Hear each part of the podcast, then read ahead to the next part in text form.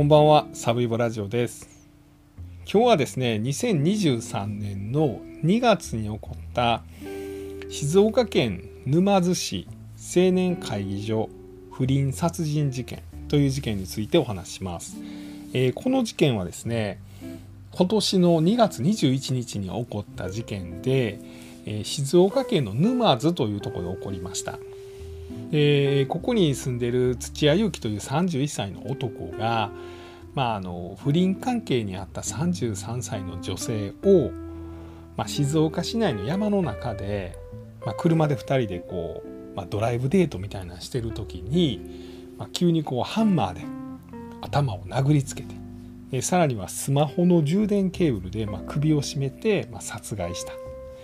でさらにはこの被害者の女性の遺体を自分家まで持って帰って、まあ、自分家のお風呂場で、まあ、遺体をバラバラにしてでさらに、まあ、自分家の3階のベランダに、まあ、そのバラバラにした遺体を隠していたという、まあ、そういう事件として今警察検察がいろいろ証拠集めをしてこれから裁判員裁判にかけられるという、まあ、現在起訴はされているのでこの土屋勇樹というまあ犯人まあ、被告ですね、えー、は、まあ、これから裁判を受けるという状態にある、まあ、そんな事件なんです。でこの事件ですね、まあ、さっきもちょろっと言いましたかね。2人の関係はま不倫関係にあった。この土屋勇樹という31歳の男は結婚して子供さん2人いた。で一方この被害者の女性33歳の女性なんですけど、まあ、この方は、えー、シングルマザーでした。で、まあ、自分が不倫関係にあると、まあ、いうことが分かっていたかどうかっていうのは現在分かりません、まあ、つまりその相手に奥さんと子供がいるっていうのを分かって付き合ってたのか、まあ、それとも、まあ、いわゆる何て言うんでしょうねあの、まあ向こうも独身やというふうに信じてたかっていうのはちょっと分からないです。うんまあ僕の推測では多分結婚して子供おるっていうのは分かってたんちゃうかなと思いますけど。まあこれ適当に言ってます。僕の憶測です。で、まあ、要はこの2人の関係が、まあ、おそらくまあこじれてですね。でこの犯人側がまあ奥さんを奥さんじゃないです。この女性の方を殺害して、まあ、遺体をバラバラにして自分家のベランダに隠してたという、まあ、そういう事件です。で今日はですね、まあ、この事件の経緯と、まあ、そもそも2人の関係性。みたいな話を、まあ、させていただきます。でさらにはあのまあ、この青年会議所、まあ、JC というんですけど、まあ、これ絡みの事件って結構多いんですよね。まあ昔からまあこの青年会議所にまつわる事件って僕も何個か紹介したことあるんですけども、えー、新城市っていうところでは、まあ、この青年会議所の中で、まあ、この先輩後輩でこの誘拐殺人事件が起こるみたいなこともあったんですけども、まあ、そんなのちょっといくつか紹介したいなと思ってます。でもしですね時間に余裕があれば、まあ、以前あの僕がですね、まあ、巻き込まれた、まあ、不倫事件、まあ、不倫事件というか、まあ、不倫問題かなの、まあ、続報についても少しお話したいなと思っています。まずはこの事件の経緯についてまあお話しします。えー、今回はですねこの事件あのリクエストをいただきまして、まあ、さらにまあその方がですね、まあ、この事件の現場をまあ通る機会もあるような、まあ、ご近所と言っていいんですかね、まあ、お住まいになられているということで、まあ、情報もいろいろいただきましてありがとうございます。まあ、その人のあの情報も少し、えー、その人から頂いた情報ですねもう交えながらちょっと事件の経緯をお話したいと思ってます。えー、事件が起こった場所というのは静岡県の沼津市というとこです。えっとですね、静岡県の沼津、皆さん知ってはります？僕は行ったことあんのかな？ちょっとあんま記憶ないんですけど、まあ、新幹線がビューって通ってるとこなんですけど、あの、伊豆半島の付け根の左側に沼津があります。で、この伊豆半島の付け根の右側には、まあ、熱海とかがあるんですね。でこの沼津は昔からですねこの海のある箱根とか、まあ、そんな風に言われてるんですけども、うん、まあ何て言うんだろう避暑地として結構有名です。あの昔はそのいわゆる皇室、まあ、天皇陛下とかのその御用邸ですねまあこうあのちょっとこう夏の暑い時に行ったりするようなところもあったような町です。であの太宰治の中「社用」っていう小説があるんです、まあ、元家族、まあ、貴族ですねの,、まあそのお母さんと娘さんとその弟がですねちょっと没落していくみたいな、まあ、そういうような物語、まあ、大ヒットした小説の舞台になったあとこでもあるというふうに言われてます。まあ、そんなあの海沿いの町で事件が起こりました。まあ、ここに住んでいた31歳の土屋勇樹というのはもともとですね、まあ、大学出てなんかホテルかなんかで仕事をしてて、まあ、ホテルの副支配人ぐらいまでなったんですけど、まあ、辞めてしまってで事件当時は保険外交員をしてたと。であの JC 青年会議所に所属してたと。で一方この女性の方は33歳のシングルマザーの人です。でもともとはですね何だったかなゴルフの打ちっぱなしみたいなところで仕事をしてたんですけどその後保険外交員の仕事なんかもしてまあ要はできる女性だったと。であゴルフのキャディーさんをやってたんかでそこから保険外交員に転向してで小学生の子供さん2人を育てながら働く、まあ、やり手の女性やったと。でこの人も青年会議所に入ってたと。僕青年会議所入ったことないんですけど、まあ、よくその社長の息子さんとかが入るっていう印象です。でまあ、そこでいろいろネットワークを広げてですね、まあ、もちろんボランティア活動とか地域貢献活動とかやったりしてですね、まあ、よく募金集めてですねあのベンチとか公園のところに、ま、青年会議所の寄付とかライオンズクラブの寄付とか書いてますよね。でああいうようなまあ、こう社長さん同士で集まってですねでみんなでこう交流を深めてで、まあ、地域活性とかで互いのビジネスへの発展みたいな、まあ、そんな集まりが青年会議所でおそらくまあ保険外交員という仕事はやっぱネットワークが重要なんで、まあ、そういうとこに2人とも所属してたのかなというふうに思います。でこの女性の方はですね、えーとまあ、去年ぐらいに友達にその彼氏ができたと。まあ、いうようなことを言ってたそうです。でこれがおそらくこの犯人の土屋被告のことだと思われます。でさらにはまあ金銭トラブルがあると、まあ、いうようなことをこの被害者の方はお友達に言ってたと、まあ、いうようなことも言われてます。でですね、まあ、ここからはちょっと僕の想像なんですけども、えー、さっきも言いましたがまあ、この犯人側土屋勇樹31歳は、えー、奥さんと子供がいました。で沼津に、まあ、大きな3階建ての家を建ててですねそこで、まあ、自分のお父さんと家族と一緒に暮らしてました。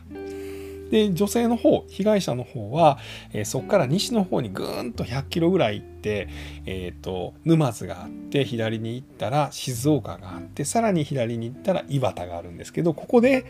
えー、小学校の男の子2人とで自分とで暮らしてた。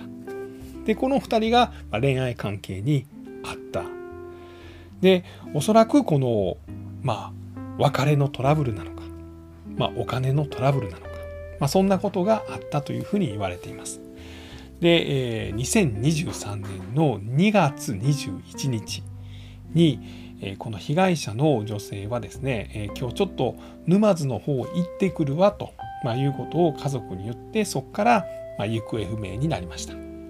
で2人はですね、え、静岡市内の、え、どっか駅で待ち合わせをしてその後車で山の中に、まあ、ドライブに行ったんですかね。行っていたというふうに言われてます。で山の中でこの被告の土屋勇樹が持ってきたハンマーで、まあ、彼女の頭を殴ってさらにスマホの充電器のケーブルよくありますよね。あの白いケーブルかな。あれで首を絞めてこの女性を殺害したと。なので死因はですねこの殴られたことによる、えー、くも膜下出血と首を絞められた、まあ、窒息したと、まあ、いうふうに言われていますでこの時2人が乗ってた車は、えー、被害者の女性の車でしたで、えー、犯人の土屋はですねその被害者を殺害した後その車を運転してブーンと東の方自分家の方に戻ります。でこれ戻った先がですね、えー、この沼津市のこの沼津駅の近くにこの犯人の家があるんですけどさらにそこからま2ブロックぐらい東の方に行った駐車場があります。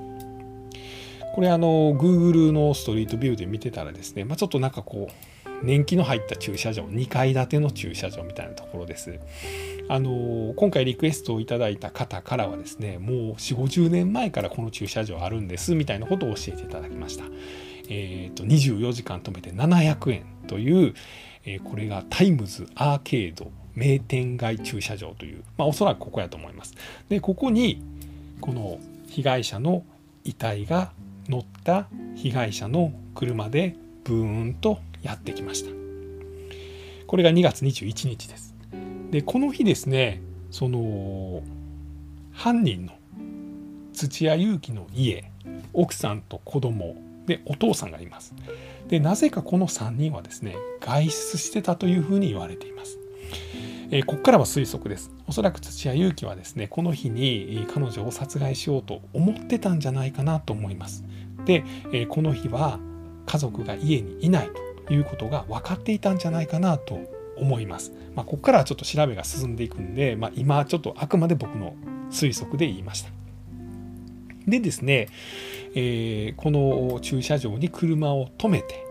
でその後まあ、ここから2ブロック、えー、先のですね、まあ、自分家に戻っていくわけです。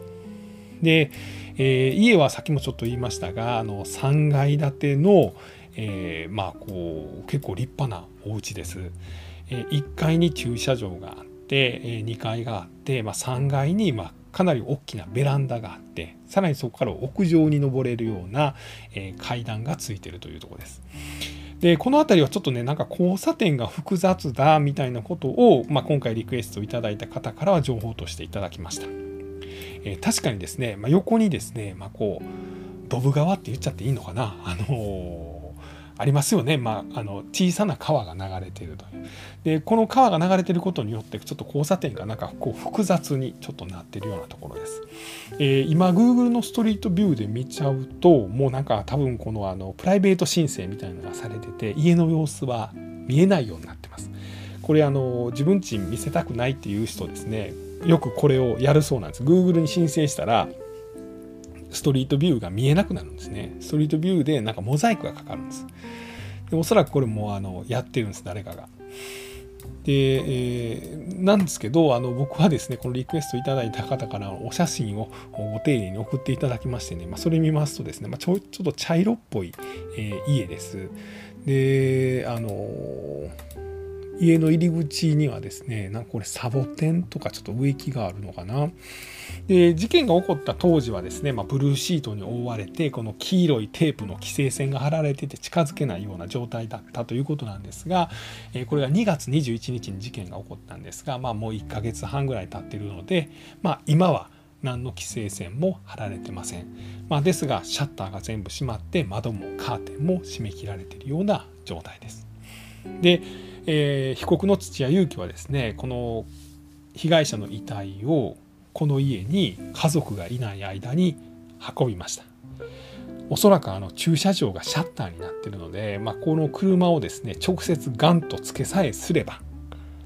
まあ、この家の中に直接遺体を運べたんでしょう、まあ、何が言いたいかというとこの目の前の道路は片側2車線のかなり交通量のある道路なんだそうです。なのでその簡単に言うと外にですね車をつけてよいしょと遺体を運ぶのはかなり目立つということです。なんですけどこの被告の家はシャッター付きのガレージがありました。つまり車で遺体を、えー、シャッターのあるガレージまで運んでしまえばでシャッターを閉じてしまえば誰にも見られることがなく遺体をまあ解体するお風呂場まで運べたんだろうと、まあ、そういうことですね。で、えー、遺体をお風呂場まで運んで、まあ、ノコギリを使って、まあ、解体をしたということです。でこのノコギリについてはですねその犯行が行われた日に勝ったという、まあ、そういう情報もあります、まあ、つまり何が言いたいかというと突発的な犯行であったと、まあ、いうことですね。まあ、そこに関してはこれから捜査が進むので現段階で僕があんまりちょっと何とも言えないんですけど、まあ、僕がここは少しねなんかちょっと気になってるところなんですけど彼女彼女じゃないです家族がいない父親もいない奥さんもいない子供たちもいない日を見計らってこの女性と会ってで殺害をしてしかもその、えー、家に運び込んでですね駐車場のシャッターのある駐車場の中から遺体を家に運び入れて、えー、遺体をお風呂場で解体するというのはまあそれなりに計画的だったんじゃないかと思う一方その解体をするための、まあ、そのノコギリとかは当日に買ったと、まあ、いうことだったらこの辺りがよくわからないなと。計画的だったのか突発的だったのかこの辺りが今後のちょっと注目だなというふうに感じました。で結果的にですねこの土屋は、えー、女性の遺体を解体してですねそれをまあ3階のこれ3階がまあこうベランダがあるようなところなんですけどそこのとこまで運んでですねえっ、となんかボックスの中に入れてたと。まあ、みたいな一部はなんかこう植木に植えてたみたいの土の中に入れてたみたいな話もあるんですけど、まあ、とにかく遺体を隠していたということです。ここまでが犯行の流れです。で、え一方ですねこの家に女性が帰ってこないことを気づいた家族これこれ小学生の子供さんが通報したのか、まあ、もしくはそのお父さんお母さんがいらっしゃったのかもわからないですけど、え女性側の家族が、えー、21日に警察に女性が、いなくなったとあ22日になってですね、行方不明届が出ましたで、ここからまあ警察はですね女性のスマホの位置情報を確認してでこれはどうやらその土屋被告が関わってると、まあ、いうことを突き止めます。で翌日22日にはですねすでに一旦車を女性の車を止めてた、まあ、土屋被告の自宅から 300m 離れた、まあ、さっき言ったあのコインパーキングですね、まあ、ここに警察はもう調べに来てるんです。でさらには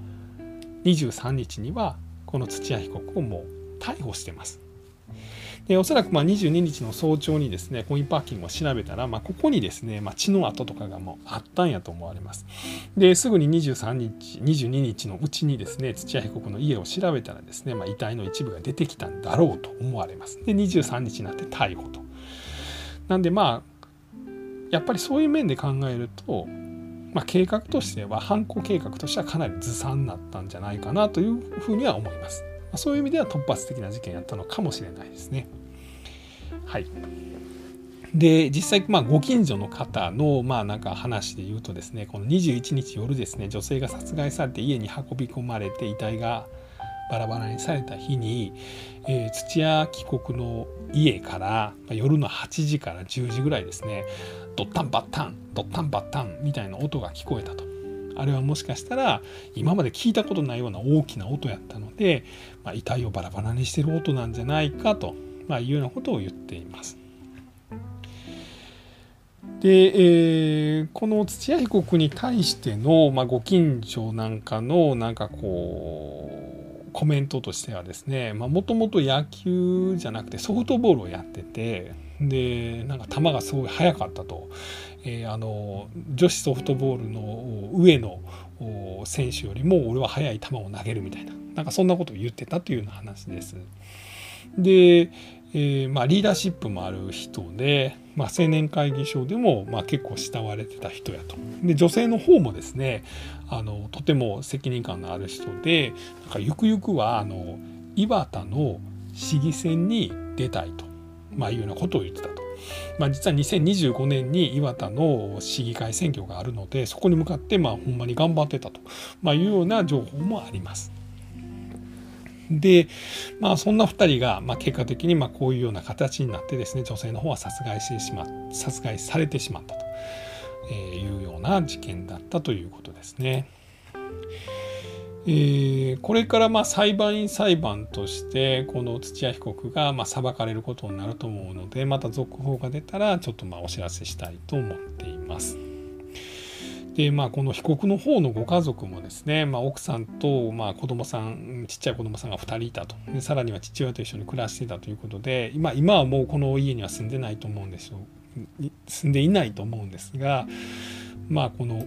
まあ、犯人の家族というのはかなり大変な思いするということなんで、まあ、特にちっちゃい子どもさん2人、まあ、これは被害者の方の、まあ、小学生の子どもさん2人もそうですけれども、まあ、その子どもさんの、今後がちょっと心配な点はあるなというふうには感じてます。で、まあ、青年会議所をめぐる事件っていうのは結構いっぱいあるんですね。で、まあ、一番僕が記憶に残っているのがえっとですねえ、新城市建設会社役員誘拐殺人事件という事件がありましてこれは2003年の4月に起こら起こりました。でこれはですねその先輩後輩であのこの JC 青年会議所に所属していた2人で1人はまあ会社の社長やったんですけどでもう1人は弁当屋の社長やったんですね。でこの弁当屋の社長の方がまあこのまあ、風俗というかそのお水系にはまっちゃってですねねフィリピン人の人かなんかにむちゃくちゃ好きになってもう会社の金使い込んでこう入れ上げてしまうんですよね。で金なくなって結局先輩を誘拐してですねでまあ殺害するという、まあ、そういうようなことをやっちゃったという、まあ、そんな事件がありました。でそれ以外には結構有名なところで言うとですねえっとえー、川女体盛り事件というのがありましてですねこれはあの1998年に、えー、JC のこれ旭川の方の青年会議所で、まあ、この集まりがあるんですよね JC ってよく。でこれ特に男性同士が多いんですけれどもその時にコンパニオンが来ると。でそのコンパニオンに対してですねこうなんか女体盛りをやってですねでそれが後々問題になったという。まあ、どうしてもこう男性の多い集まりなんで、まあ、そういったことも起こってしまうみたいなこともあります。あとはあの右翼君事件っていうのがありまして、まあ、これはまあ事件というほどのことなのかっていうのはちょっとあれなんですけど、まあ、青年会議所のツイッターのキャラクターで、まあ、当時このメンバーやった人が勝手にですねあの右翼君というキャラクターを作ってですねこれあのえっと、右翼左翼の右翼なんですけどもあのまあ左翼の人をあの成敗するみたいな、まあ、そういうキャラクターを勝手に作ってですねで、まあ、結構リベラル系の報道機関とか国会議員に、まあ、えらい絡むような、まあ、そんなアカウントを作ってツイートしまくってたと。でこれがまあ青年会議所のメンバーがまあ公式にやってるということでまあ問題になったと、まあ、いうようなことが2018年ぐらいにありました。これちょっと個人的に覚えてるんでちょっとお話しさせていただきました。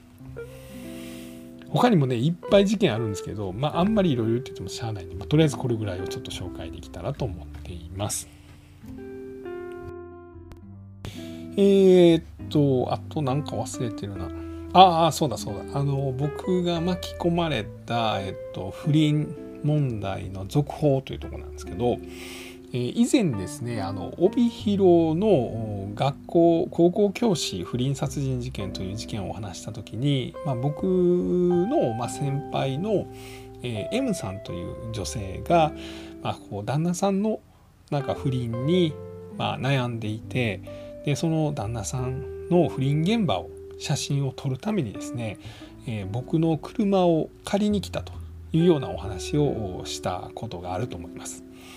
で、まあ、ざっと言いますとですね、まあ、M さんというのはまあ僕が昔一緒にまあ仕事をしてた人の仲間で、えー、数年に1回ぐらいまあ集まって今でもご飯食べたりするメンバーの一人。でその人がその1回寒い僕の車貸してくれへんということで車を僕に借りに来ました。でその日はまあ大雨の日で。でその先輩の女性はですね、えー、先輩の女性とその小学校56年生ぐらいの女の子、まあ、お嬢さんと2人で僕に車を借りに来ましたでその車を借りた理由っていうのが、えー、旦那さんが長らく、まあ、その不倫をしてるとでその旦那さんの車には GPS を仕掛けてるんでどこで何してるか分かってると。でまあその GPS の動き自体が証拠にはなるんだけれども弁護士に相談したらやっぱその現場の写真を撮らなあかんと、まあ、いうことになって、まあ、写真を撮りに行きたいと。でもその2人が行っている不倫場所のラブホテルは自転車では行けないから車を貸してくれ。で僕に車を借りに来た。で車を貸したと。でまあお嬢さんと一緒にですね、えー、僕の当時のびっくりするぐらい真っ黄色の車に乗ってですね大雨の中、え、旦那さんと不倫相手が不倫しているラブホテルの前に行ってですね、まあ、その現場を、えー、写真に撮ったということです。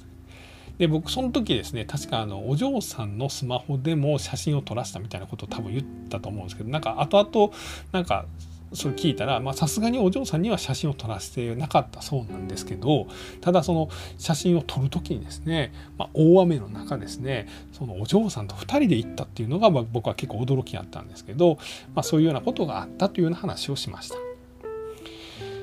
でえっと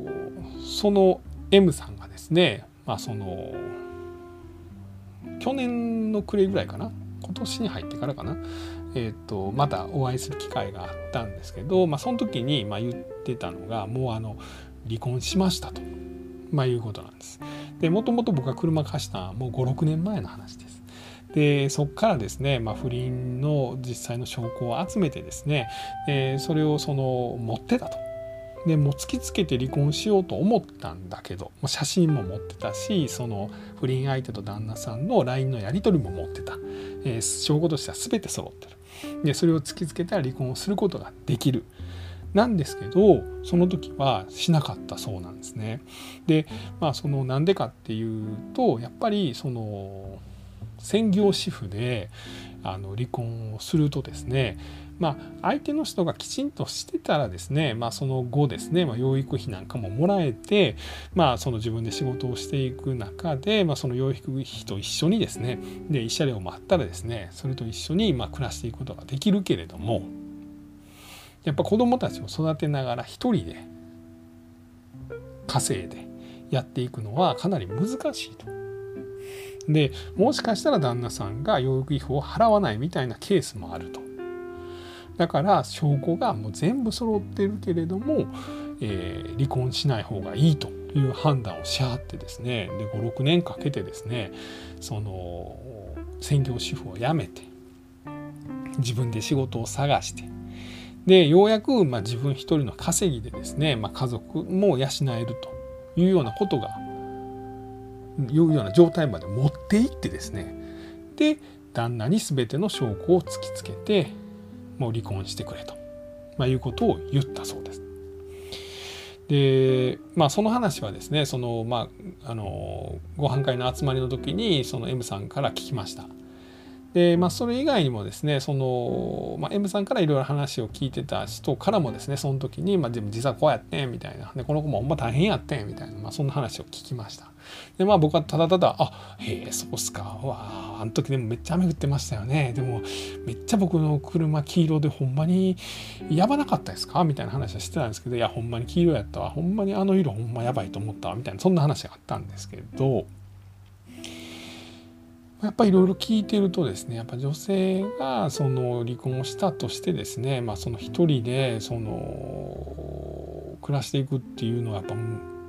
今の世の中では大変なんやなということを知りました。で例えばねそのおじいちゃんおばあちゃんから、まあ、援助を受けれるとか、まあ、いう状態やったら、えー、いいんでしょうけどそこがやっぱりその4年5年かけて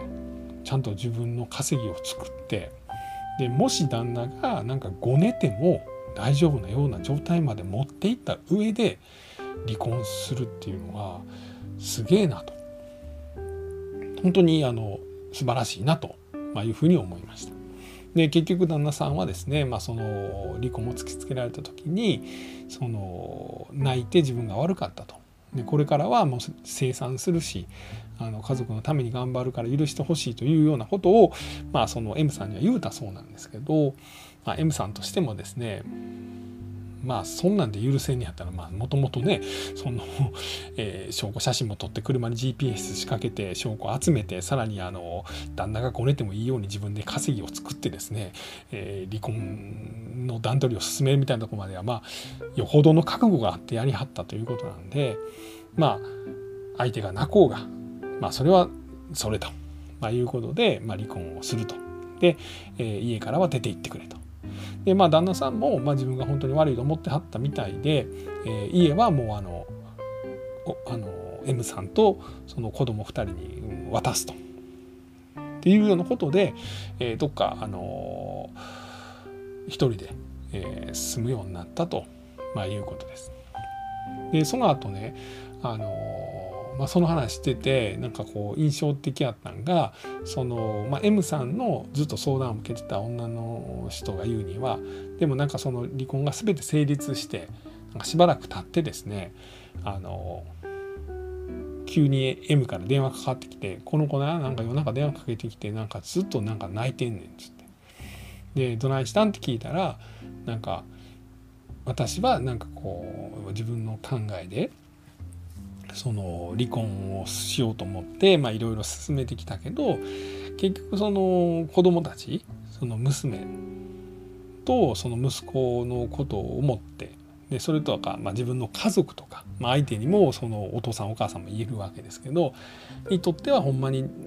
正しい選択やったかどうかっていうのは分からへんと言いながらなんか夜中電話かけてきて急に大泣きしてはったわっつってなんか2時間ぐらいずっと流れてほんまにもうたまらんかったわみたいなことをまあ笑いながらその M さんがずっと相談してた、まあ、女性の先輩が言うてはったんですね。であそれ聞いてあななるほどなとやっぱそういうなんか罪悪感みたいなのも、まあ、芽生えてくんねやと。やっぱこう女性が何かこう決意して離婚するって大変やなっていうのをまあ思いました。なんやお前のその感想はと思われるかもしれないですけど本当にそういうふうに思ったというような話ですね。なんですけどねまあでもその話を後日談としてその M さんが先輩した女の先輩が僕らにしてくれたところには M さんもおったんですよね。でその M さんがパッて言わはったのがまあでもあの時はなもう大泣きしたけどな今はもうほんまにそれでよかったと思ってるけどなあはははって言っててあこう幸せというのはこういうふうに勝ち取っていくんやと。自分の罪悪感とかもある程度乗り越えてで自分の思いがあって、まあ、旦那に浮気された。腹立った。でそれを突き突きつけた。でも相手はまあ悪悪びれずその関係を続けた。でそこで離婚することを覚悟した。でいろいろなことをしたと。で自分の稼ぎも作った。で離婚を突きつけて離婚した。家もゲットした。でも家族に迷惑をかけるとかいろんなことを罪悪感も乗り越えたで今は幸せ素晴らしいやんということをまあ僕は感じたという、まあ、そんな M さんのお話でした。えーまあ、事件の方はね全くそのようなあの結果ではなく、まあ、最悪のケースになったというふうには思ってます。えー、まあ、今後ですねこの沼津の方のこの青年会議所不倫殺人事件続報出たらまたお話ししたいと思っています。えー、今日は2023年2月21日に静岡県の、えー、沼津市で起こった、え青年会議所不倫殺人事件についてお話をいたしました、えリクエストをいただいた方本当にありがとうございました。最後まで聞いていただいた方ありがとうございました。